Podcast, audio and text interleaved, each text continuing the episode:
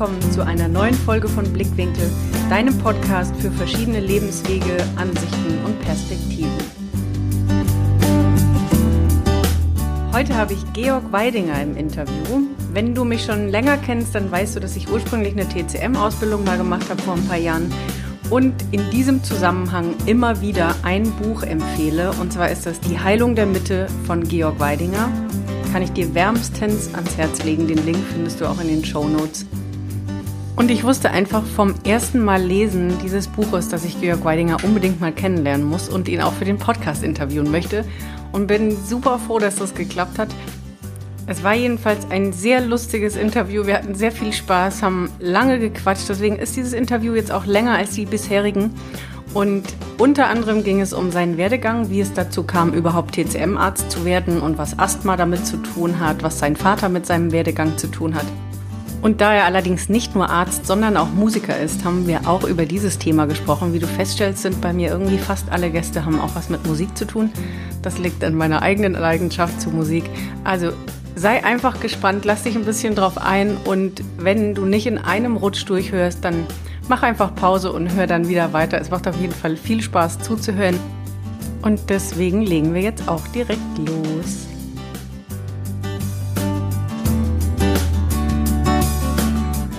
Unter anderem Autor von Die Heilung der Mitte, aber wir werden jetzt Stück für Stück noch dazu kommen, was er denn sonst noch so alles tut und sonst noch alles macht. Vielleicht willst du dich einmal ganz kurz selbst vorstellen, weil dann darfst du dich so vorstellen, wie du das am liebsten machst dann stelle ich mich natürlich als Arzt vor, weil, weil so kennen mich halt die meisten Menschen als Arzt. Es war mal anders. Ich war mal als Musiker wesentlich bekannter als als Arzt, aber das ist schon länger her. Das war, ich habe früher so in, in, nach dem Medizinstudium und auch in der Zeit, wo ich noch Musik studiert habe, so meine 20, 30 Konzerte im Jahr gespielt. Das waren mhm. alles moderne Konzerte und die, ja, das hat einfach unglaublich viel Spaß gemacht und also um, um wieder auf den Punkt zu kommen, ich, also ich bin Arzt, genau. mein Name ist Georg Weidinger und auf der Suche nach einer Heilung für mein Asthma eben bei der TCM, bei der chinesischen Medizin gelandet. Mhm. Ursprünglich wollte ich ähm, Physiologe werden. Also ich bin eigentlich Arzt geworden, um Theoretiker und Wissenschaftler zu werden mhm. und habe dann auch in der Physiologie gearbeitet mhm. beim Professor Binder. Aber so nach einem halben Jahr habe ich mir gedacht, das ist im Labor, das dauert Jahre, um, um wirklich was zu bewegen, um wirklich mhm. in der Forschung so weit zu kommen, dass ich ähm, sagen kann, wie, wie die Versuchsanordnung sein muss. Und dann habe ich mir gedacht, und, und dieses immer nur mit, mit Mäusen und mit Ratten und, und mit, mit blutarmen und bleichen Kollegen zu kommunizieren, das war, ja, also darum habe ich gewusst, ich muss wieder raus aus dem Labor und, okay. und ja. Und dann wollte ich natürlich Lungenfacharzt werden. Okay. als okay. Asthmatiker. Mhm. Und ähm, ich war dann halt in der Ausbildung zum Lungenfacharzt dann später auch und die haben aber nichts mir bieten können, was ich nicht selbst schon als Kind und Jugendlicher ausprobiert habe, um mein Asthma zu heilen, ja. Mhm. Das war dann noch mit Papa, ne? Für die, für die Zuhörer, die das Buch noch nicht gelesen haben, der Papa war ja auch schon Arzt, ne? Genau, genau. Das heißt, da genau. hast du dich schon durchprobiert, durch alles. Ja, mein Vater war, war Internist. Mhm. Und wenn ich ihm gesagt habe, du Papa, ich krieg keine Luft, dann hat er gesagt, Asthma gibt's nicht, weil ich habe noch nie jemanden an Asthma sterben gesehen. Für mich ist ein Asthma ein Herzasthma. Dazu muss man sagen, dass er Herzspezialist war. also kein Zufall, dass er dann keinen Asthmaanfall ähm, erlebt hat, an dem er sterben kann. Ja. Und dann hat er gesagt, und wenn's was brauchst, nimmst du halt was. Mhm. Weil das Schlimmste, was man meinem Vater antun konnte, war, wenn er nach Hause kommt, der große Primarius, ärztlicher Leiter von, von einem Krankenhaus, ähm, wenn man dann auch noch als Patient etwas von ihm wollte. Also mhm. bedürftig, das geht gar nicht. Also, mhm. puh.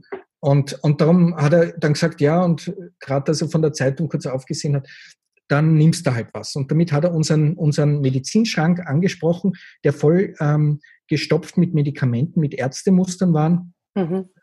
Und da habe ich mich halt so durchgekostet, so ab acht, neun, zehn. Und meine Lektüre war, waren halt die Beipacktexte. Es waren ja, sind ja unglaublich faszinierende Texte. Also wenn man das so mit acht Jahren entdeckt, was, was da alles passieren kann, das ist, das ist Wahnsinn. Da, da kommt kein Enid Blyton, fünf Freunde mit, obwohl ich die auch irrsinnig gern gelesen habe. Aber das stimmt natürlich. Hat es, ja. weißt, kannst du dich dann noch daran erinnern? Hat es irgendwas mit dir gemacht? Also wenn du die Zettel gelesen hast, weißt du Ja, ich, und, und ich, ich kann mich noch erinnern, ich habe dann immer gewartet auf die Wirkung, weil ich habe ja dann alles gekostet. ähm, und aber das ist ganz typisch. Als chinesischer Arzt macht man das ja, es sind ja auch immer wieder Leute an Vergiftungen gestorben, traditionell. Ja. Und das, mich haben, haben die Nebenwirkungen so fasziniert. Ja, es ist ja auch nur eine Sache der Definition, was Wirkung und was Nebenwirkung ist. Ja, irgendwann also man entwickelt ein Präparat und dann denkt man sich, dafür könnte man es verwenden. Das nennt mhm. man dann Hauptwirkung. Mhm. Und die anderen Sachen hofft man, dass das nicht zu so sehr auffällt. Ja. Und ich habe bei diesen ganzen Mitteln und da kann ich wirklich ähm, über, über 15 Jahre eigentlich sagen, was da alles am Markt gekommen ist und kann alle Nebenwirkungen aufzählen. Die Hauptwirkungen habe ich leider nie mitgekriegt, nur die Nebenwirkungen. Ja. Ach, tatsächlich. Das heißt also alles Mögliche durchprobiert, was auch hätte helfen sollen, ja, aber hat halt nicht. Ah, okay. Genau, also wie, wie ich ähm, zum Beispiel bei den Antihistaminikern, die waren ja sensationelle Schlafmittel, sensationell. Mhm. Also das hat man dann an meinen Schulerfolgen gesehen, ähm, wie die gut wirken von der Nebenwirkung her, von der mhm. Müdigkeit her. Oder dann, wie ich beim Cortison gelandet bin, habe ich meine erste Akne gehabt mit elf Jahren. Mhm. Ja. Oder wie ich bei den Euphylinpräparaten, das sind Theophylinpräparate, also Substanz, die man eigentlich ursprünglich aus dem Tee gewonnen hat, da habe ich meine erste Migräne bekommen, da war ich dann zwölf. Oh no. Also ganz toll. Aber es sind, es sind Erfahrungen, die ich mir gemerkt habe, weil ich konnte dann mit Präparaten später, wie ich im Spital gearbeitet habe, wirklich bei komischen Syndromen oder im Nachtdienst, wo ich ähm, allein auf mich gestellt war, wirklich mir sensationell helfen mit ganz unorthodoxen Medikamentengaben. Ja. Also zum mhm. Beispiel haben wir einmal einen Patienten auf der Kardiologie an der Überwachung gehabt, der immer weiter in die Bradykardie, also in den langsamen Herzrhythmus gerutscht ist. Mhm. Und, und die, die Antiarrhythmiker, die, die waren mir damals noch viel zu komplex. Also mhm. habe ich Euphylin gegeben. Auf jeden Fall hat er gut Luft gehabt und der Puls ist auch schneller geworden. No. ich habe eine ruhige Nacht gehabt. Sehr schön. Also ist alles nur eine Sache der Perspektive. Ja, da hast du recht, absolut. Dann bin ich irgendwann gelandet mit, ich habe ja am Land gewohnt und musste in, in, nach Wien in die Schule fahren. Da bin ich jeden Tag eine Stunde rein und wieder eine Stunde raus, mhm. also in der Stufe ab 14. Vorher war ich im Internat.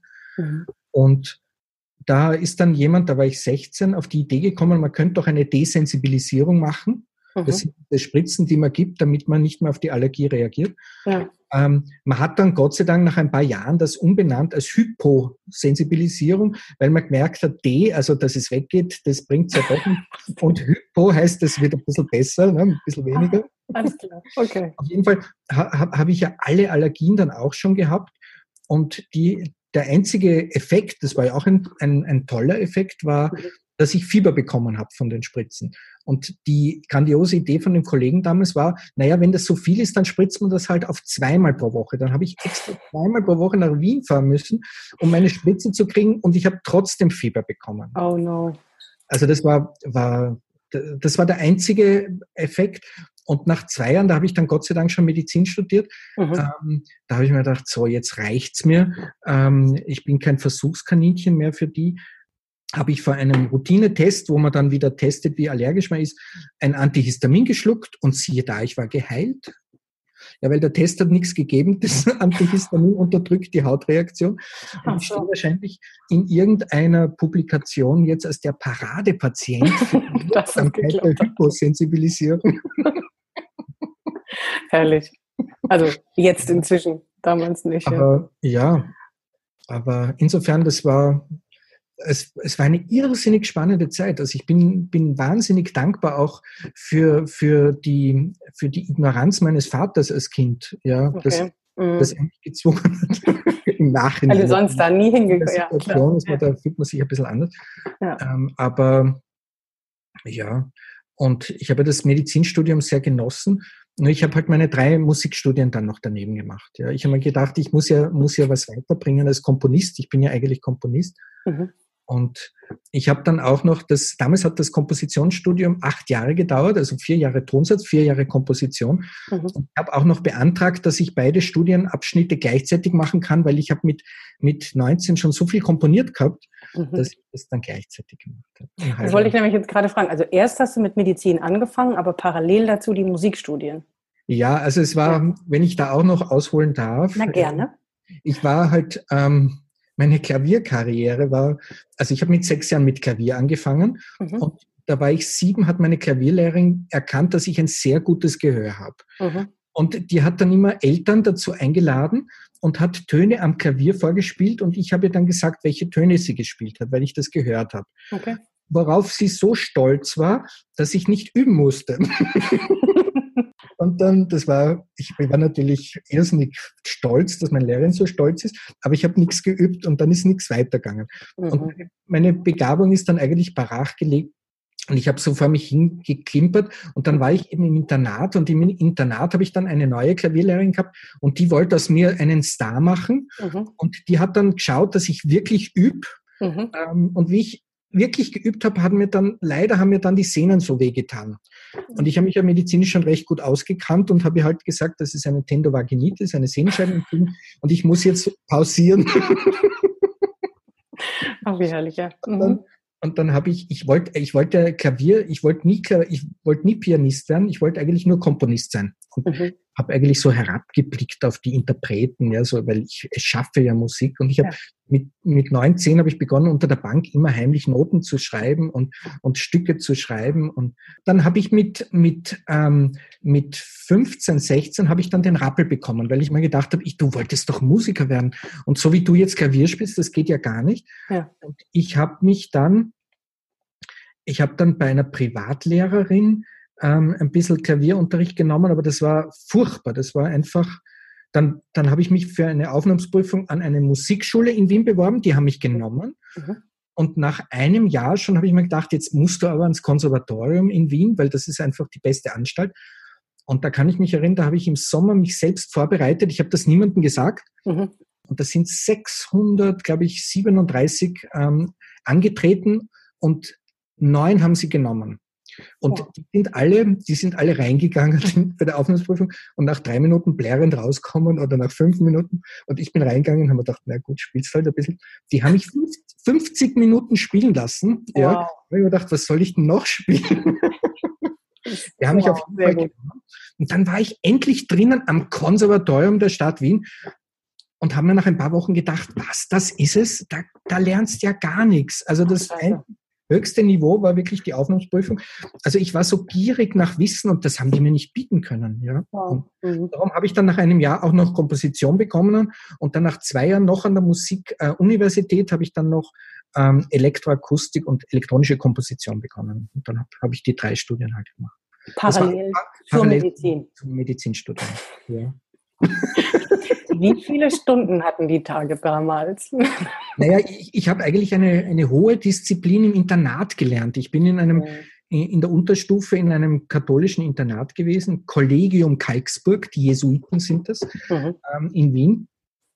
Und ich, ja, also abgesehen vom Heimweh, habe ich mich dann ähm, eigentlich getröstet, indem ich mich in die, in die Musikabteilung zurückgezogen habe, weil das war der einzige Ort, wo man allein sein konnte beim Klavier, weil das tut sich ja kein anderer an, wenn man übt. Das und da hat man auch zusperren, da hat man auch zusperren können. Und darum ah, ja. war ich dann oft monatelang in jeder freien Minute am Klavier und habe äh, komponiert. Ja. ja. Und, und, und da habe ich sehr viel Disziplin entwickelt. Ich kann mich erinnern, wie ich, wie ich Abitur gemacht habe in dem Jahr davor. Da haben wir eben am Land gewohnt. Wir haben fünf Pferde gehabt. Mhm. Ich war auch Sprungreiter. ah, jetzt kommen die anderen Sachen noch raus. Ja, ja, ja, genau. Und ich musste jeden Tag dann eine Stunde nach Wien fahren. Mhm. Ich bin um dreiviertel fünf aufgestanden, damit ich noch eine, eine Stunde Klavier üben kann, weil ich ja die Aufnahmsprüfung machen wollte. Dann habe ich die Pferde füttern müssen, dann habe ich noch schnell gegessen, dann bin ich zum, zum Bus gegangen und, und dann bin ich halt nach Wien gefahren. Und um dreiviertel acht war ich dann in Wien. Und das jeden Tag. Ja, und, jetzt und heute, heute mache ich so, wenn ich eine CD aufnehme oder Musik, dann stehe ich, also dann schaltet mein, meine innere Uhr sofort um und ich bin ab drei Uhr wach. Mhm. Automatisch ja. ohne Wecker. Ja, ja, genau. Das ist mit der Lungenzeit, ja, meine Lunge habe ich ja gut trainiert mein Leben lang jetzt ja. als, als, als, als Lungenschwächling. Und, und dann, dann arbeite ich meistens, ähm, oder ich schreibe ein neues Buch, dann schreibe ich das von drei bis sechs ungefähr mhm. und dann kommt noch der normale Tag. Mhm. Und wenn ich mehr Zeit habe, dann fange ich trotzdem um drei an, weil so ab Nachmittag, da, da, da fehlt mir dann langsam die Konzentration. Ja, das kann ich gut nachvollziehen. Dann das typische Loch, dann reicht's. Ne? Ähm, hast du damals dann zu der Musikzeit gedacht, dass du auch daraus dann was machst, also Komponist und Musiker wirst, oder war da schon trotzdem ja. immer noch die Medizin schon? Nein, ich wollte immer Komponist sein. Ja, also mhm. ich habe meine Oma äh, hat dann gesagt, der, der muss ja zu den Wiener Sängerknaben. Das ist so in Wien, wenn man musikalisch ist, muss man als Kind zu den Sängerknaben, weil da wird man gleich als Musiker auch gefördert. Ja. meine Eltern haben natürlich gesagt, der muss was Gescheites lernen und der Musiker ist ja kein Beruf. Ja, das ist ja puh, Kunst. Das Übliche. Mhm. Ja, bei uns sagt man Kunst mal Geldburgen. Ja. Kannst du mal. Das ist Kunst. Und darum war auch die Voraussetzung, wie ich dann später studiert habe, ähm, mein Vater war ja nicht viel zu Hause, war ja so ein wichtiger Mensch, ja, wie, wie beim kleinen Prinzen, diese großen, wichtigen Menschen, das war mein Vater. Und der war nie da und der hat, glaube ich, ungefähr erst nach zwei Jahren überhaupt bemerkt, dass ich Klavier studiere. Ich habe aber teilweise sechs Stunden am Tag geübt. Ja, also. Krass. Hm, schade. Aber die Voraussetzung war, dass ich sehr gut Medizin studiere und das hat mir ja Spaß gemacht. Und mhm. ich habe dann ein bisschen länger für das Medizinstudium gebraucht, aber habe noch immer einen Schnitt von 1,2 gehabt oder 3 oder so. Wahnsinn. Das äh, Allround-Genie. Nein, nicht Genie, aber ich glaube, das ist ja das Entscheidende, ähm, dass man einfach Spaß haben muss im Leben. Ja?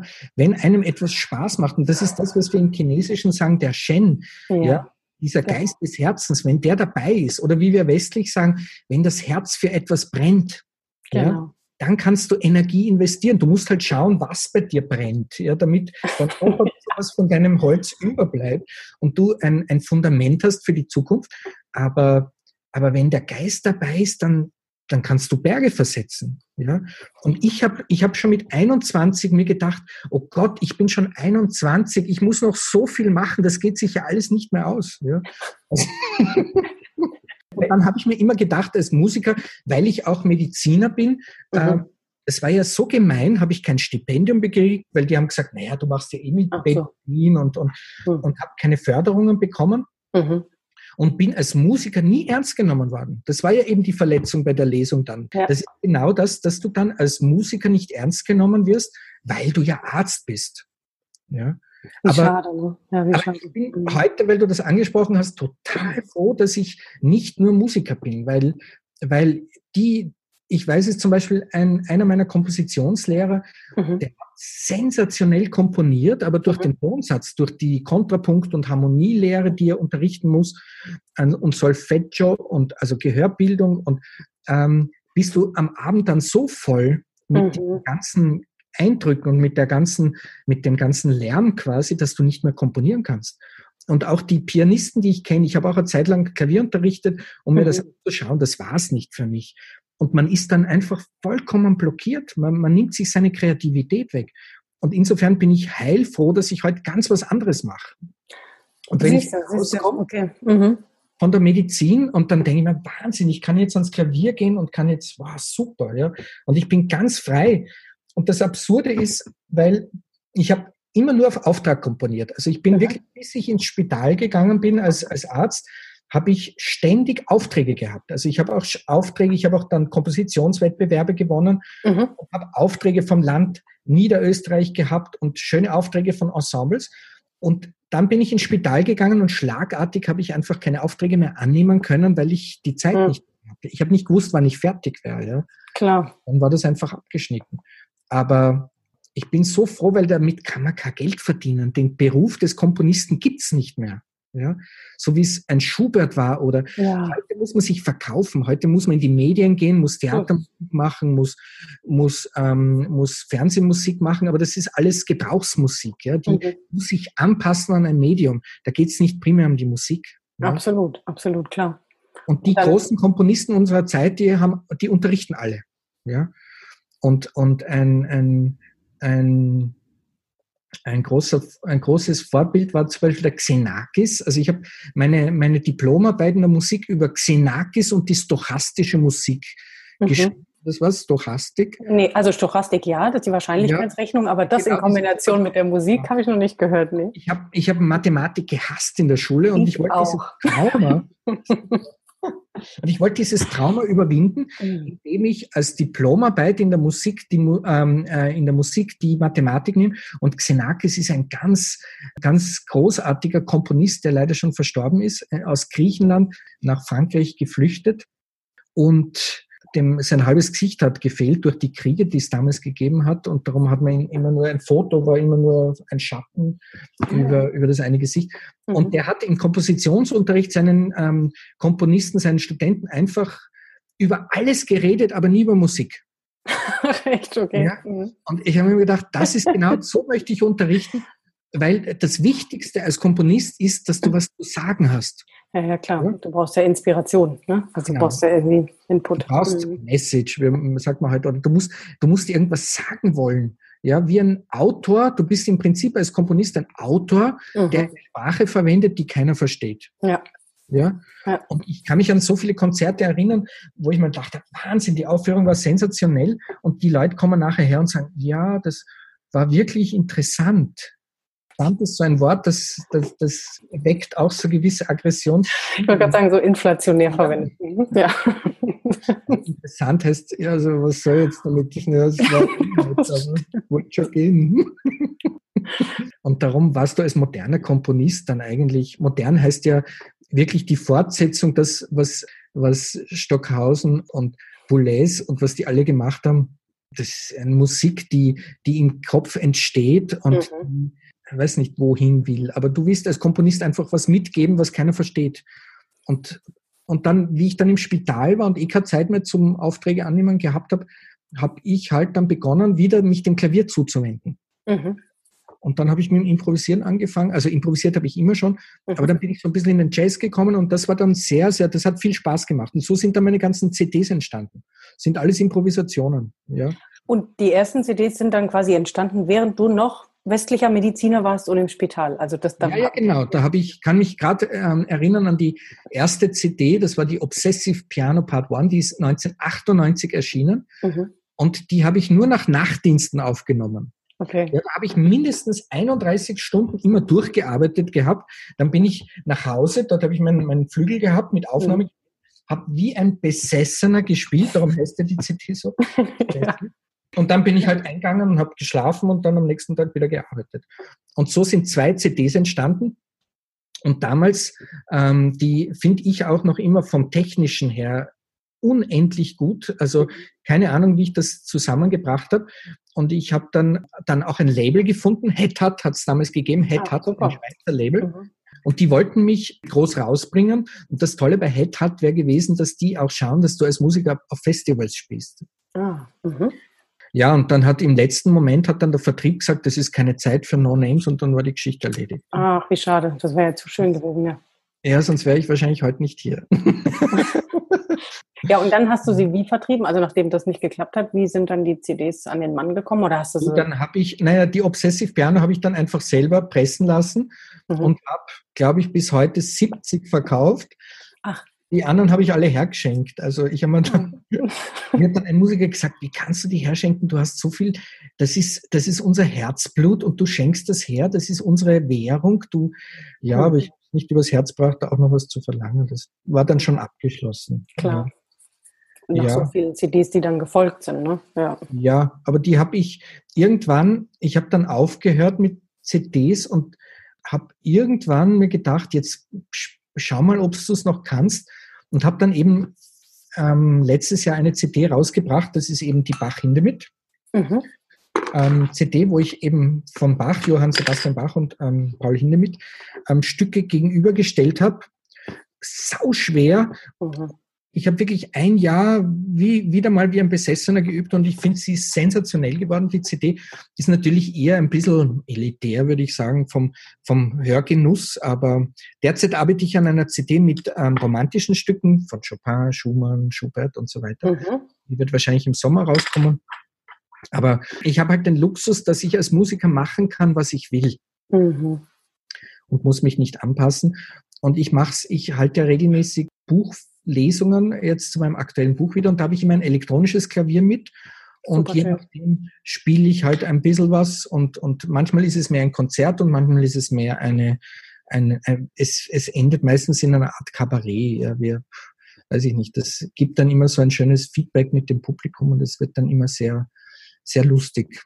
Das glaube ich. Aber das alles in Wien? Also oder beziehungsweise in der Region oder bist du damit so mini ja, tour Es kommt auf die Bücher an. Also wie, mhm. Wie ich bei Goldmann Verlag war, ich habe dann das dritte Buch habe ich rausgegeben, das ist die Hausapotheke mhm. ähm, beim Goldmann Verlag. Dann habe ich auch in München was gemacht. Aber beim ersten Buch, der Heilung der Mitte, war ich auch bei der Buchmesse Leipzig, war das. Da haben sie mir auch eine Stunde auf der Bühne mit Klavier gegeben. Ja. Klasse, super. Ja. Also da habe ich auch, ich fühle mich einfach wohl, wenn das Klavier in der Nähe ist und ob ich dann spiele oder nicht. ja, aber du kannst beides zeigen, wenn du willst. Und du kannst ja, genau. einmal nonverbal und einmal verbal und einmal zeigen, dass du beides bist. Also genau. das ist ja super schön. Und wie du sagst, dass du dir die Kreativität erhalten kannst ja. über die eigentliche Tätigkeit als TCM-Arzt ist natürlich, ja, so genau. wie es für dich jetzt anhört, eine perfekte Kombi, weil ich hätte dich eigentlich fragen wollen, ob du schon mal drüber nachgedacht hast, ähm, das Arztsein an den Nagel zu hängen und nur Musiker zu sein. Aber du hast es zwischendrin beantwortet, dass du ja, eigentlich froh bist, dass es so wie es ist. Ja. ja, es ist, es ist ja die Frage, was, wer ist man? Ja, wenn du sagst, mhm. wer ist die Tina oder wer ist der Georg? Ich meine, ja, ich definiere mich nicht über meinen Arztberuf. Mhm. Ich definiere mich viel über die Menschen, mit denen ich begegne und durch den Arztberuf treffe ich halt unendlich viele Menschen. Ja, ja, klar. Das hätte ich als Musiker nicht. Wenn ich Komponist geworden wäre, weiß ich, hätte ich mich sicher in irgendeinem Kammerl versteckt und wäre heute ein versoffener, depressiver, vereinsamter, verbitterter mhm. Musiker, der daran gescheitert ist, dass es den Beruf gar nicht mehr gibt, es eigentlich genau. schon gewusst hat und es trotzdem probiert hat. Ja, ja, ja klar. Also, ja, und genau, in der Philosophie dann letztendlich irgendwann ertrinkt, ne? Ja, und jetzt, jetzt habe ich einfach meinen Spaß mit Menschen und ich verändere was. Also das war ja auch das erste Buch, Die Heilung der Mitte ich habe ja als, als, als Arzt für chinesische Medizin wirklich auf die Leute eingeredet, wie ein, ein schlechtes Gewissen, was die alles ändern müssen. Mhm. Und nach jahrelangen Reden, Reden, Reden, ähm, ist Gott sei Dank in einem, in, im Format, das ist eine Wochenzeitschrift in Österreich, äh, mhm. äh, ein Artikel über Wirtschaftsbosse und ihre Gurus erschienen. Und da mhm. hat mich halt ein, der Tourismus, äh, Manager von, von Österreich hat mich halt als seinen Guru quasi genannt. Der mhm. Artikel mhm. war eh nichts Besonderes, aber es hat dann ein Verlag sich bei mir gemeldet mhm. und das war der Enstaller Verlag und der, hat, der Herr Enstal hat gesagt, ähm, schreiben Sie ein Buch über Ihre Medizin, wenn mhm. Sie wollen. Und ich habe mir gedacht, endlich, dann brauche ich nicht mehr so viel reden, ja. Und habe das alles reingeschrieben, was ich meinen Leuten schon wirklich 10, 15 Jahre lang, also 10 was, na, 12, 13 Jahre lang ständig gesagt habe, ja. Und das hat, das Buch hat mir mein Leben dramatisch erleichtert, ja. Weil Gott sei Dank hat sich sehr gut verkauft und die Leute haben, es ist mittlerweile das meistverkaufte Buch über chinesische Medizin im deutschsprachigen Raum. Äh, und mehr als berechtigt. Also besser kann man es einfach nicht. Man kann es nicht besser machen. Also nicht, es sind ja so viele, die dieses Buch so bis zum Klee loben, aber ja. man, man kann es nicht besser und einfacher, bildlicher, lustiger, richtiger, charmanter formulieren als dieses. Oh, ich wäre rot. so wie deine deshalb, Haare. Ja, und deshalb kann ich es auch mehr als nachvollziehen. Aber interessant finde ich ja dabei, dass du, weil das hätte ich schon noch gefragt, aber das hast du jetzt beantwortet. Das Buch ist quasi gar nicht zwingend aus dir raus entstanden, sondern weil jemand auf dich zugekommen ist. Ja, na, ich habe gewusst, weil es gibt eine, ähm, ich habe, warte, wie war das? 2009 habe ich eine CD rausgebracht. Da waren unsere zwei Kinder ganz klein und das war ähm, Bright Side und da habe ich sehr viel verarbeitet aus meiner Kindheit auch, weil es hat einmal die Dark Side CD gegeben und jetzt war es dann endlich die Bright Side. Mhm. Und da habe ich im, im Booklet geschrieben, einen Lebenslauf mit, ich glaube, der hat begonnen, Ex-Asthmatiker, 1,77 groß, 77 Kilogramm und die ganzen Körperdaten. Okay. Und dann eben wichtige Menschen, wichtige Tiere und dann eben das, was ich noch im Leben erreichen möchte. Und da habe ich eben geschrieben, auch ein Buch schreiben, das war mir sehr wichtig. Weil mhm. ich wollte, eigentlich als Kind wollte ich immer Geschichtenerzähler sein. Ja? Okay. Mhm. Nur meine Lehrer haben gesagt, so wie du schreibst, wird das nichts, weil ich war schwerer Legastheniker. Und dann, dann ist der Endstaller gekommen und haben mir gedacht, Gott sei Dank kann ich es jetzt schreiben. Und ich habe es in knapp zwei Monaten runtergeschrieben. Irre. Immer eben von drei bis sechs in der Früh. Und wir haben ja da zwei, da, daneben zwei kleine Kinder gehabt und mhm. Kindergarten, Ordination, Praxis, alles. Und mittlerweile sind wir ja beim neuen Buch im Eigenverlag. Wir haben dann gesagt, das ist ja alles ein Wahnsinn, was man abgibt an Rechten. Ja, wenn ich eine Seite aus meinem Buch kopieren möchte, müsste ich den Verlag fragen und ich habe ja keine Rechte über meine Bücher, wenn es bei einem anderen Verlag sind. Ja. Ach, tatsächlich. Also wenn du jetzt bei einem Patienten sitzen würdest und sagst, hier die zehn Punkte, hier die zehn ja, Punkte lieb zu sein zur Mitte, hier mache ich mal schnell. Eigentlich muss ich, mein, muss ich den Verlag fragen. Ja, ja, wow. genau. Mhm. Rechte sind dort. Und darum haben wir jetzt einen Eigenverlag. Und das war der letzte Sommer. Das letzte Buch hat halt doppelt so lange gedauert, weil mir ist dann auch noch mein Lektor abgesprungen, weil seine Mutter krank ist. Und dann habe ich das auch noch selber lektorieren müssen. Ah. Und das wäre der größte Schwachsinn, wenn ja. weniger ein Buch zum Lektorieren zu geben, das er selber geschrieben hat. Ich glaube vor allem dieses selbstgeschrieben. Das Legastheniker ist bestimmt nicht so schlimm, ja. das selbst geschrieben, weil du siehst es ja irgendwann nicht mehr. Genau. Also du bist ja mittlerweile habe ich einer meiner Schüler, ähm, den habe ich sehr gut in TCM ausgebildet und der hm. kann, der ist äh, Übersetzer und der hat es jetzt sensationell noch lektoriert, also für die zweite Auflage. Ich finde ja keine Fehler, aber er hat sehr viele gefunden. Also das Buch hat mir das Leben erleichtert, weil dann habe ich den Leuten nicht mehr so viel sagen müssen. Ich konnte weniger reden endlich. Ja, weil wenn jemand kommt und ich sage ihm, ja, wissen Sie, Sie bräuchten ein warmes gekochtes Frühstück, ähm, ja, was ist denn das? Und ja, na, wieso? Und dann, und dann, ich denke mir, na, nicht schon wieder, muss ich jetzt wieder über den Haferbrei reden? Und das geht dann so automatisch und manchmal sieht man sich dann selber reden und weckt sich dann auf und fragt sich, wo bin ich? Bin ich jetzt überhaupt noch in der Praxis? Und ah, da sitzt der wer. Und das, also, das war dann durch die Heilung der Mitte eigentlich durchbrochen. Und es war dann fast so, dass oh ja. wir Leute nur genommen haben, wenn sie alles schon von der Heilung der Mitte gemacht haben. Und nur wenn es ihnen dann noch immer schlecht gegangen ist, durften sie kommen, weil wir waren natürlich heillos überfordert mit Patienten.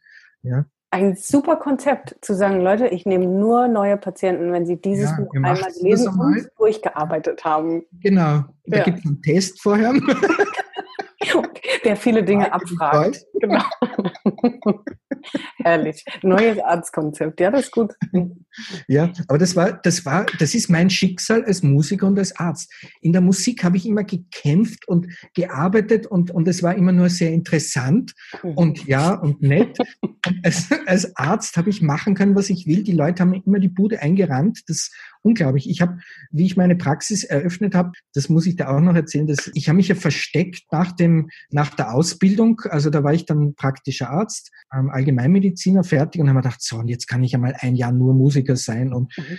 und ähm, das habe ich mir auch gegönnt. Und nach dem einen Jahr, das war ein Albtraum, weil da habe ich erst gemerkt, dass man da überhaupt nicht leben kann, habe ich mhm. einen Job angenommen und habe mich schön versteckt in einem physikalischen Institut. Mhm. Ähm, als, und habe halt physikalische Therapien aufgeschrieben. Und das, das war total lustig, weil ich wollte für mein, für mein Asthma meine Lunge noch trainieren und habe mhm. einen Job ganz gezielt in einem Schwimmbad gesucht. Ich habe mir gedacht, ich will als Arzt in einem Schwimmbad arbeiten, weil dann kann ich jeden Tag schwimmen gehen, weil das ist der beste Sport fürs, fürs Asthma. Ah, okay. Und ich habe mhm. tatsächlich einen Job gefunden in einem physikalischen Institut im mhm. vierten Stock eines Schwimmbads in Wien. Das war sensationell. Ähm, und ich war dann wirklich jeden Tag schwimmen. Das Beste war auch, dass die ähm, Badewaschel mit der Zeit alle Patienten bei mir waren, die sind zum Impfen gekommen und haben haben mich dann immer noch allein in dem Riesenbecken schwimmen lassen, wenn sie eigentlich noch zusammengeräumt haben. Und haben gesagt, kannst du nur schwimmen, weil ich muss eh noch aufwaschen. Und ich durfte auch am Seniorentag, Montag war Seniorentag, da dürfen nur Senioren äh, schwimmen. Da war ich der einzige Nicht-Senior, der schwimmen durfte dort. Aber das, das, dieses Zickzack-Schwimmen um die Damen herum war dann mit der Zeit doch zu anstrengend und dann habe ich das wieder gelassen. Und ich, und, in, und dann diese physikalische Medizin habe ich leider den Fehler begangen, mhm. dass ich irgendwann gesagt habe, ah, wissen Sie, das wird nichts. Wissen Sie was, ich akupunktiere Sie einmal. Und das war der größte Fehler, weil dann sind die alle wie die Wahnsinnigen zu mir gekommen. Mein Chef hat dann gesagt, wenn du nochmal akupunktierst, dann hau ich die aus, weil ich kann ja das nicht verrechnen. Ich habe das umsonst gemacht. Und dann habe ich eine Patientin gehabt mit einer, einer schweren Gastritis und habe die mit der Akupunktur weggebracht. Mhm. Und die hat gesagt, wenn Sie jetzt keine Praxis aufsperren, ich mhm. warne Sie, die hat mich so bedroht. und dann habe ich gedacht, gut, was mache ich? Ich möchte ja schwimmen und eigentlich Musiker sein. Ähm, neben dem Schwimmbad bin ich in eine Praxisgemeinschaft. Also eine, eine andere hat eine Praxisgemeinschaft gründen wollen und die habe ich mit ihr gegründet. Mhm. Und ich dachte, gut, da kann ich mich so verstecken. Und innerhalb von einem halben Jahr war ich so überlaufen, dass ich mhm. einen Stock drüber eine eigene Praxis aufgemacht habe. Ja? ja. Und ich habe erst nach zwei Jahren mein Schild rausgehängt. Also das war reine, reine Mundpropaganda. Ich habe mir gedacht, das gibt's doch nicht. Bitte lasst mich doch in Ruhe. Aber ich habe es halt so gern gemacht. Ja, Weil das muss ja. ich auch noch sagen, Akupunktur habe ich an unseren Pferden gelernt. Als, als Sprungreiter haben die natürlich ständig mit den Muskeln und Sehnen Probleme gehabt. Und ich habe noch nicht gewusst, dass das Akupunktur ist, weil ich mhm. habe mir das von der Veterinärmedizin abgeschaut, einige Methoden, mhm. und habe die nachgemacht. Und man sagt ja auch in der Humanmedizin, ähm, Tierärzte sind oft die besten Ärzte. Ah ja, okay. Und manchmal sage ich auch Patienten, wenn ich sie an den Zähnen behandle, jetzt behandle ich sie wie mein Pferd. Und dann irgendwann haben wir in Wien über 5000 Patienten gehabt. Dann habe ich gesagt, so, ich kann nicht mehr. Wir haben zwei Jahre lang keinen einzigen Patienten mehr aufgenommen und haben trotzdem keine Termine gehabt. Ja, habe ich gesagt, weißt was, wir gehen. Und dann sind wir einfach gegangen. wir haben uns am Land versteckt in einer kleinen Stadt und da waren wir jetzt seit 2014. Und jetzt, seit Jänner, sind wir ja noch weiter ins Land reingegangen. Jetzt sind wir im kleinsten Dorf im Burgenland. Wir verstecken uns jetzt immer weiter. Genau, gelesen habe ich das ja mitgekriegt. Aber liegt es jetzt nur daran, dass man sagt, wir müssen einfach weg von diesen vielen Menschen, weil sie, die rennen uns die Bude ein? Oder ist es in Kombination auch dessen, dass man sich freuen würde oder einfach mehr Natur, mehr Luft, mehr Freiraum möchte? Also ist es so die Kombi ja. Es ist eigentlich mein, mein Lebensmotto, ich, alles, was ich weitergebe, muss ich auch so leben. Ich muss authentisch sein. Ja. Und wenn man den ganzen Tag mit Menschen zu tun hat, will man eigentlich sich dann immer mehr zurückziehen. Also heute verstehe ich ja meinen Vater. Ja, ich verstehe. Ich habe dann auch gesagt, gut, ich werde nie der Arzt meiner Kinder werden, weil die sollen einen guten Arzt kriegen. Nur dann waren wir bei einem Kinderarzt wo die ganzen Patienten von dem weglaufen sind und bei mir gelandet sind. Und man dachte, ja, da kann ich gleich bei mir bleiben. und, und also die Idee war jetzt, wir haben jetzt unsere Praxis in Bad Sauerbrunn. Das ist ein kleiner Kurort. Mhm. Ähm, der ist zwei Ortschaften weiter von wo ich jetzt gerade ähm, mit dir rede. Wir wohnen in Fachtenstein. Das ist auch ein, ein kleiner Bauernort in, im tiefsten Burgenland. Mhm. Ja. Am Berg, wir sind so 650 Meter. Mhm. Der Berg für uns, für mich als, als Flachländer ist das ein Berg, der geht bis 780 Meter. Mhm. Und sobald es wärmer ist, fahre ich mit dem Rad dann in die Praxis und bin Herrlich. dann Landarzt für TCM. Ja. Und heute haben wir wieder, glaube ich, fünf, sechs Leute aus Deutschland gehabt. Die kommen dann aus Hamburg und überall her, übernachten Gegend. Und ich finde das dann so lustig, wenn die da in unserem Kuhdorf zum Arzt gehen. Aber kennst du, also ich kann es sehr gut nachvollziehen, ähm, aber kennst du was Vergleichbares? Weil so, wenn man so zuhört, denkt man, ja, es ist schon eine ganz schön einmalige Geschichte in allem dem, was du erzählst. Ne? Ob das dann die Kindheit mit dem Vater und den Pferden und der Akupunktur, die Musik, die vielen ja. Studiengänge parallel, der Zufall, die Entwicklung deiner medizinischen Karriere. Ja ist schon besonders. Also so das, was du beschreibst, ist natürlich schon mit Sicherheit besondere Begabungen du würdest vielleicht was anderes dazu sagen, aber schon ja. allein durch einen Zufall im Schwimmbad, weil du mal akupunktiert hast, wirst du jetzt zu diesem vielleicht in Österreich beliebtesten Arzt in chinesischer Medizin. Ja. Ich weiß es nicht, aber. Ich meine, zur Akupunktur kann ich sagen, ich habe es mit 21, das war auch sehr lustig. Ich habe im Machfeld gelebt mhm. und bin teilweise mit dem Fahrrad im Studium nach Wien gefahren, um meine, meine Lunge zu trainieren. Und da habe ich mal gedacht, gut, Akupunktur könntest du mal ausprobieren. Bin in Wien zu einer Kollegin gegangen, bin mit dem Rad dorthin gekommen. Das waren, glaube ich, 38 Kilometer. Mhm. Bin hingefahren, habe gesagt, ich kriege keine Luft. ich habe damals aber noch einen Liter Milch am Tag getrunken, weil ich noch geglaubt habe, das ist gesund. Das ist so gesund ist. Mhm. Und Müsli gegessen und rohe Eier, so wie es der Rocky gemacht hat. Mhm. ich habe sehr viel Sport gemacht und die Akupunktur damals, ich habe wirklich Asthma gehabt. Ich habe es halt mit dem Sport damals halbwegs unter Kontrolle gehabt. Mhm. Die Akupunktur hat damals nur wehgetan, hat überhaupt nichts gebracht. Und dann habe ich die Methode einfach wieder vergessen. Und, und mhm. dann war ich eben in der Ausbildung zum Lungenfacharzt. Dann habe ich mir gedacht, ich gehe weiter. Mhm. Und es, ich habe ständig Angebote gekriegt, ob ich nicht Facharzt dort werden wollte. Dann war es HNO. Dann ähm, war ich in der Ausbildung zum Neurologen. Mhm. Und dort gibt es einen, einen neurologischen Oberarzt, den Professor Menk. Der ist in mhm. Österreich recht bekannt, der Alexander Menk. Ein ganz, ganz lieber Mensch. Und als Neurologe, ja, interessant, ich formuliere es einmal so, ich habe für meinen Neurostatus über eine Stunde gebraucht und wenn ich Nachtdienst mit dem Alexander gehabt habe, hat er gesagt, du, ich mache da die Aufnahme, ist ins Zimmer reingegangen, zwei Minuten später wieder rausgegangen, hat den Zettel ausgefüllt und die Geschichte war erledigt. Und dann okay. haben wir gegessen. Und das bringt mich auf das Prinzip der chinesischen Medizin nur so viel Diagnostik, wie man für die Therapie braucht. Mhm. In der Neurologie macht man unendlich viel Diagnostik für eigentlich sehr wenig Therapie, die man zu der Zeit ähm, überhaupt gehabt hat. Mhm.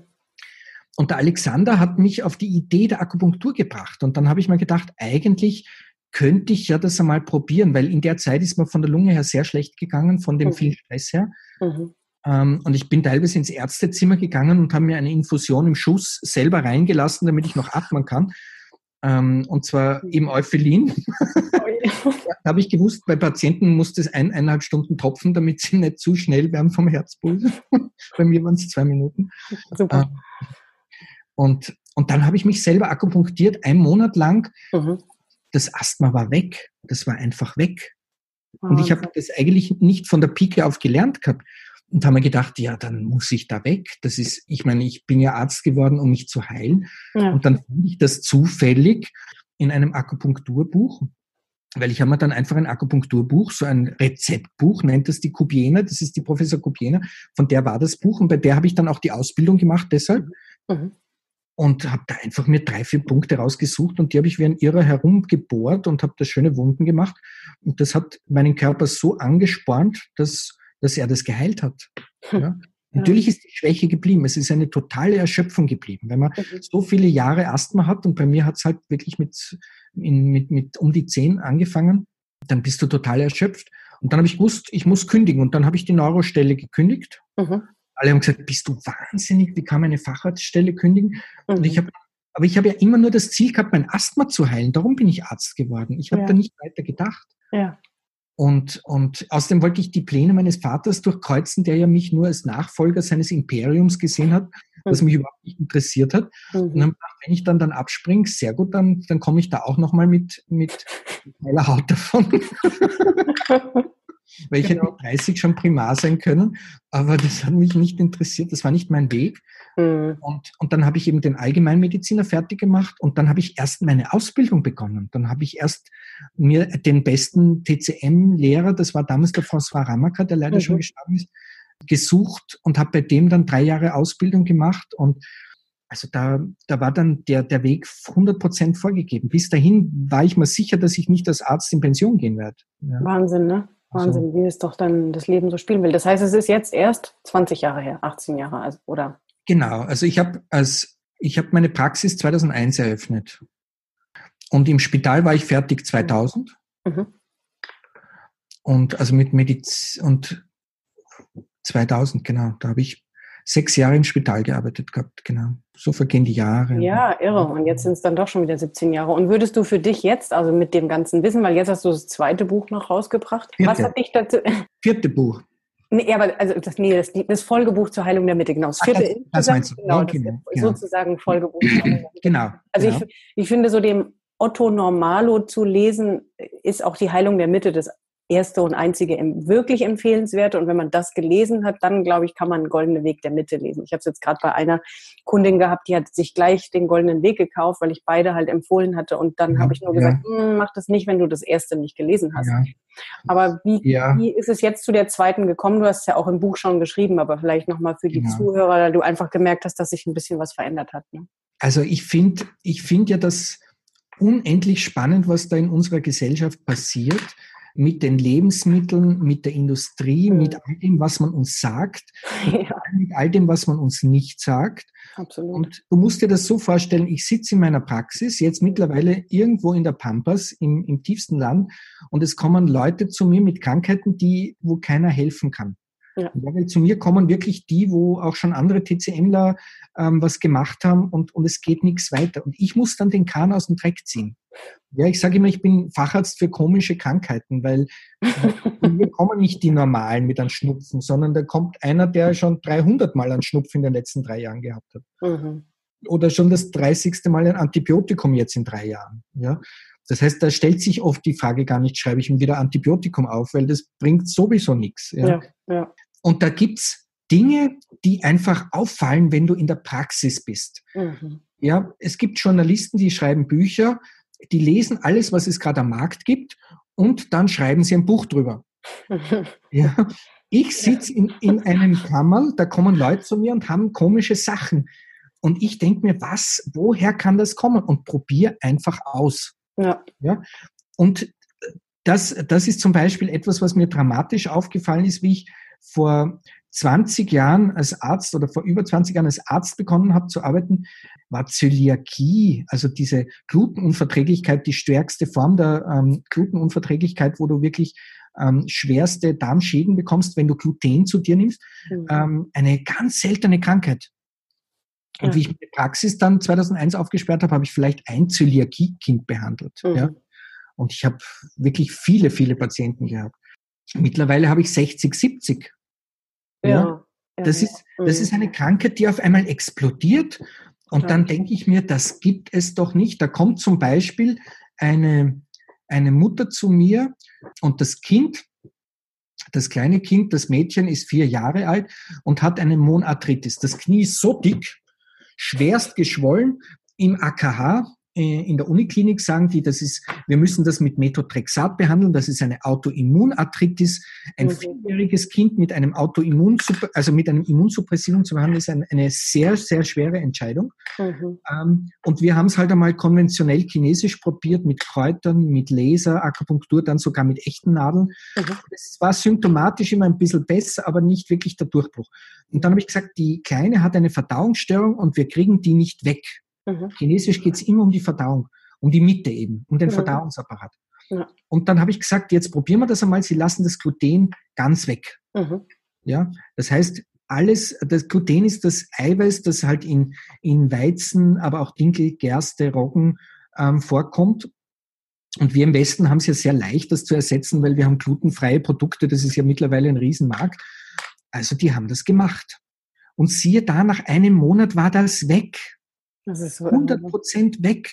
Mhm. Was hat eine Knieentzündung mit, mit Gluten zu tun, denkt man sich. Ja? Die Ärzte haben daraufhin im AKH gesagt, sensationell, dann müssen wir natürlich eine Biopsie des Dünndarms machen, um zu belegen, dass das eine Zöliakie ist. Und die Mutter hat Gott sei Dank Nein gesagt, ja. weil ich meine, wenn, wenn, wozu muss ich etwas beweisen, wenn es Therapie eh schon be bewiesen hat, ja, damit oh, ich einen Zettel ja. habe, ja? ja? Wie kann man jetzt ein Vierjähriges beginnen, mit einer Biopsie im Dünndarm zu quälen?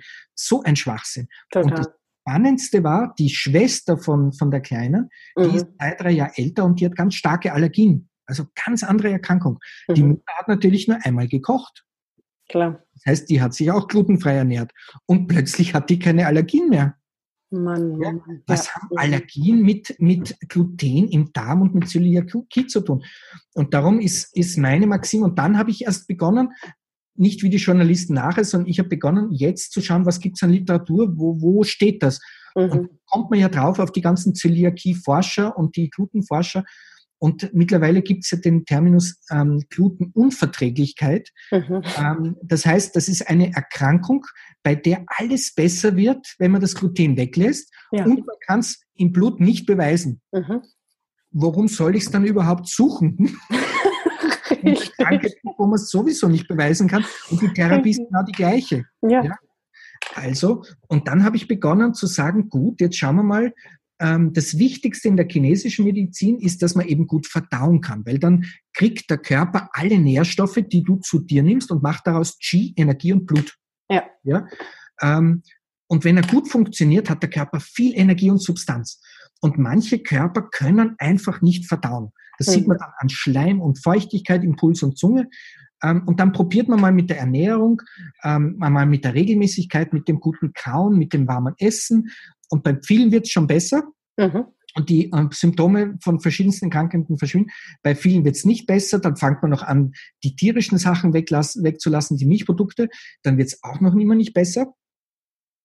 Und so habe ich zum Beispiel mal eine Brustkrebspatientin gehabt, mhm. die, die hat sich ganz sensationell gut äh, ernährt auf meinen Rat hin ähm, hat aber noch immer Schleim und Feuchtigkeit gehabt. Mhm. Das heißt, war noch immer etwas Unverdautes im Körper. Mhm. Die hat dann eine Psychotherapie auf mein Anraten begonnen, weil, und dann war auf einmal der Schleim weg.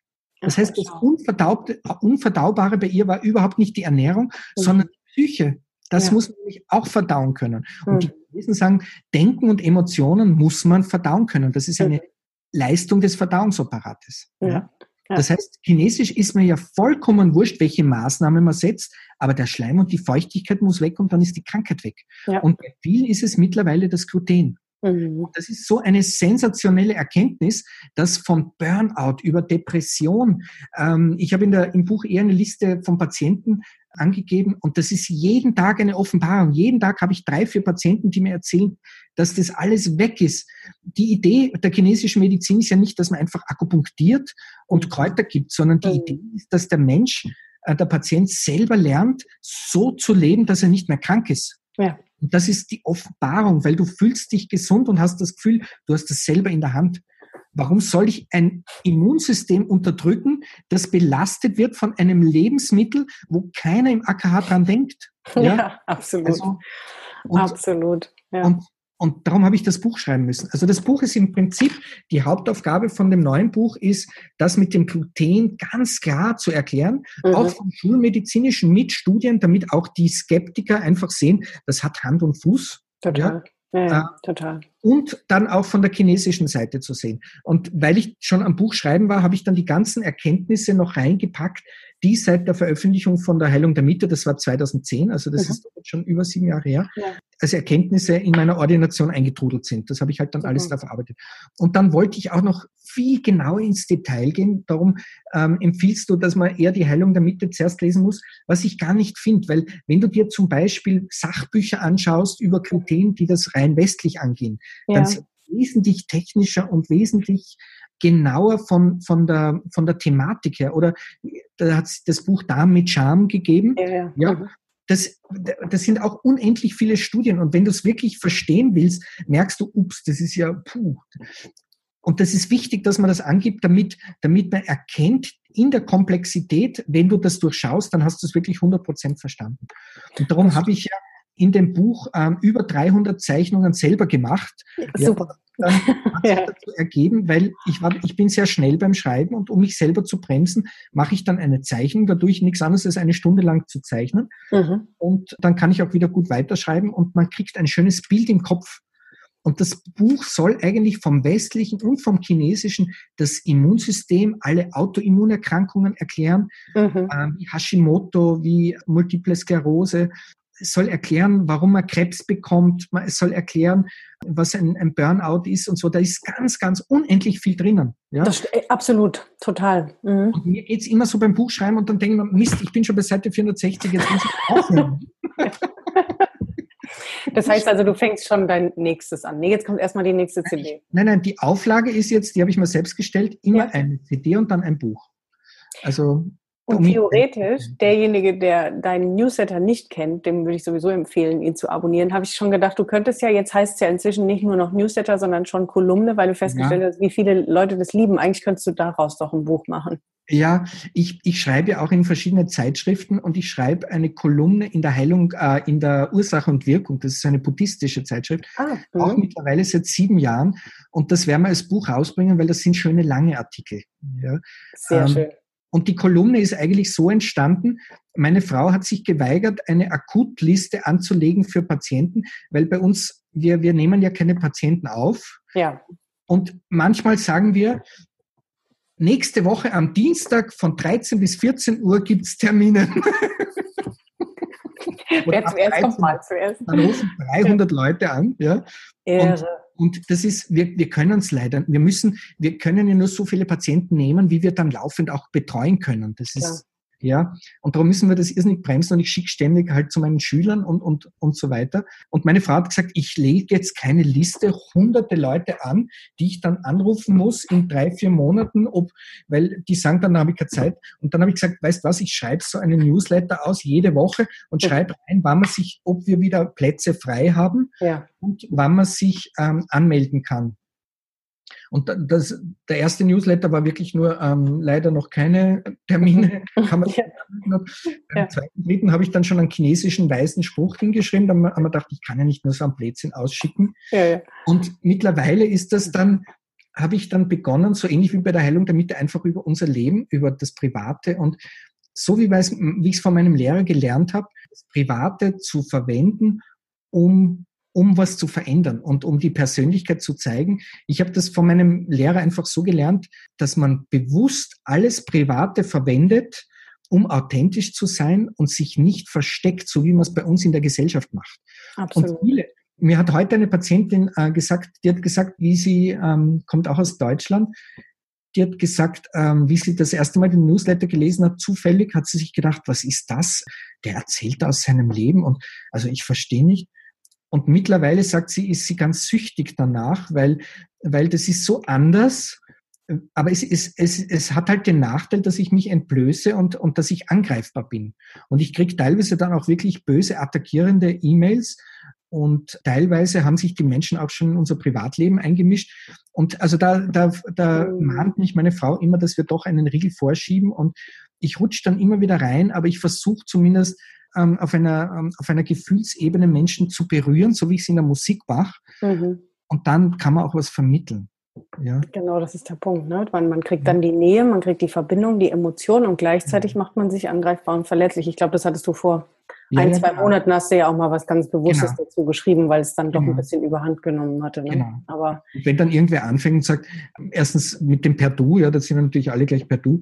Und ja, wieso machst du das jetzt und wieso hast du das? Und mir auf einmal vorschreibt, wie ich leben soll. Also das, das geht dann doch ein bisschen zu weit. Ja, absolut, Aber natürlich. Es ist immer die Frage, wie geht man dann damit um? Ne? Wie weit, also weil ich sehe es genauso. So kriegt man die Nähe und so schaffst du auch Veränderungen. Leute identifizieren sich mit was oder erkennen sich wieder ja. oder fühlen, ja. dass jemand anders das ja. auch so fühlt oder fühlen sich besser davon inspiriert, das nachzumachen, aber gleichzeitig kennen manche die Grenzen nicht. Und wo schützt man sich jetzt selbst? Genau. Und das, das wurlt dann so in mir und arbeitet in mir weiter, da kann ich das nicht ignorieren. Also da mhm. habe ich schon manche schlaflose Nächte nur wegen so einem E-Mail gehabt. Ja, also weil viele Leute dann auch ganz bewusst verletzen wollen. Oder eine hat dann geschrieben, ich erwarte mir von einem TCM-Arzt einen anderen Newsletter und das ist eine Frechheit. Und dann habe ich zurückgeschrieben, naja, es ist ja nicht ein Newsletter von einem TCM-Arzt, sondern mein Newsletter. Von Georg Weidinger. ja, genau.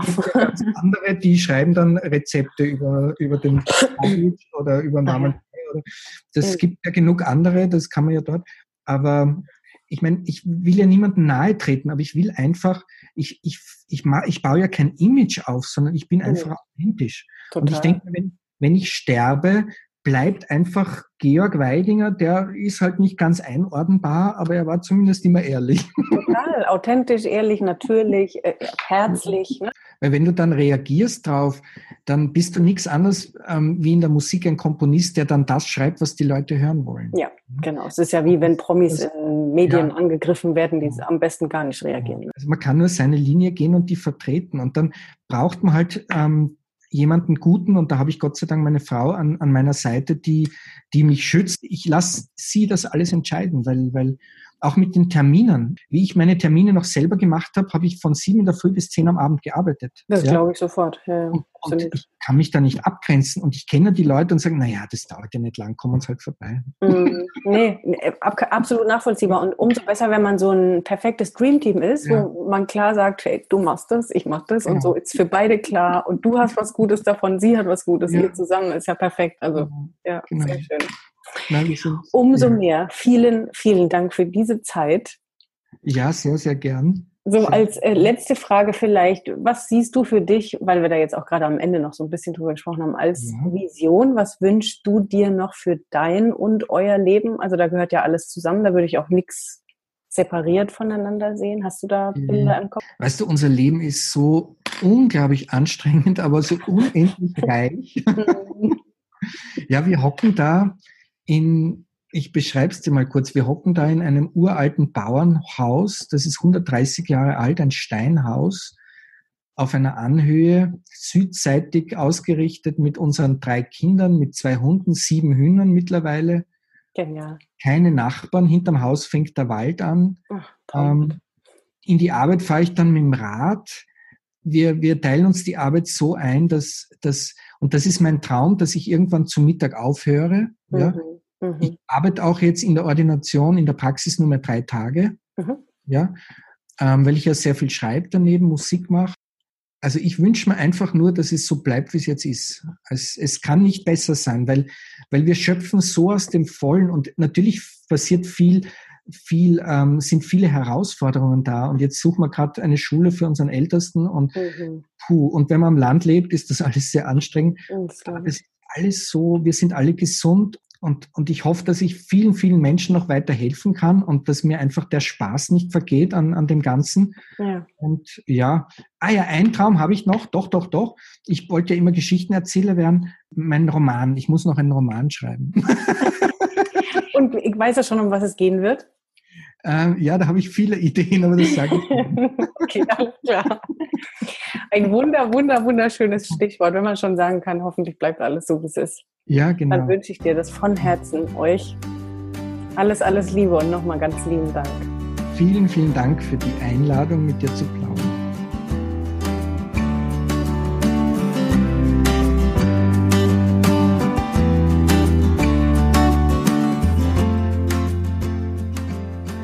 Ja, wie schön, dass du noch hier bist und dir das Interview bis zum Schluss angehört hast. Dann gehe ich davon aus, dass du auch mindestens Spaß hattest, mitlachen konntest oder dir auch aus dieser ganzen Geschichte einiges mitnehmen konntest für dich selbst.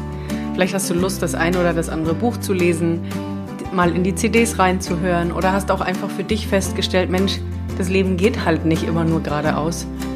Und trotz Krankheiten oder mal Tälern hat es seinen Grund, wo es dann danach wieder hingehen soll und wie sich so manches einfach aus dem Leben raus entwickelt und wie jetzt auch bei Georg Weidinger aufgrund einer Krankheit und einer gesuchten Lösung hat sich genau dieser Lebensweg entwickelt und ist wunderbar geworden. Also ich wünsche dir definitiv einen wunderschönen Tag oder Abend, wann auch immer du jetzt die Folge zu Ende gehört hast und freue mich schon auf die nächste Folge mit dir nächstes Mal bei Blickwinkel deinem Podcast für verschiedene Lebenswege, Ansichten und Perspektiven. Mach's gut und pass auf dich auf.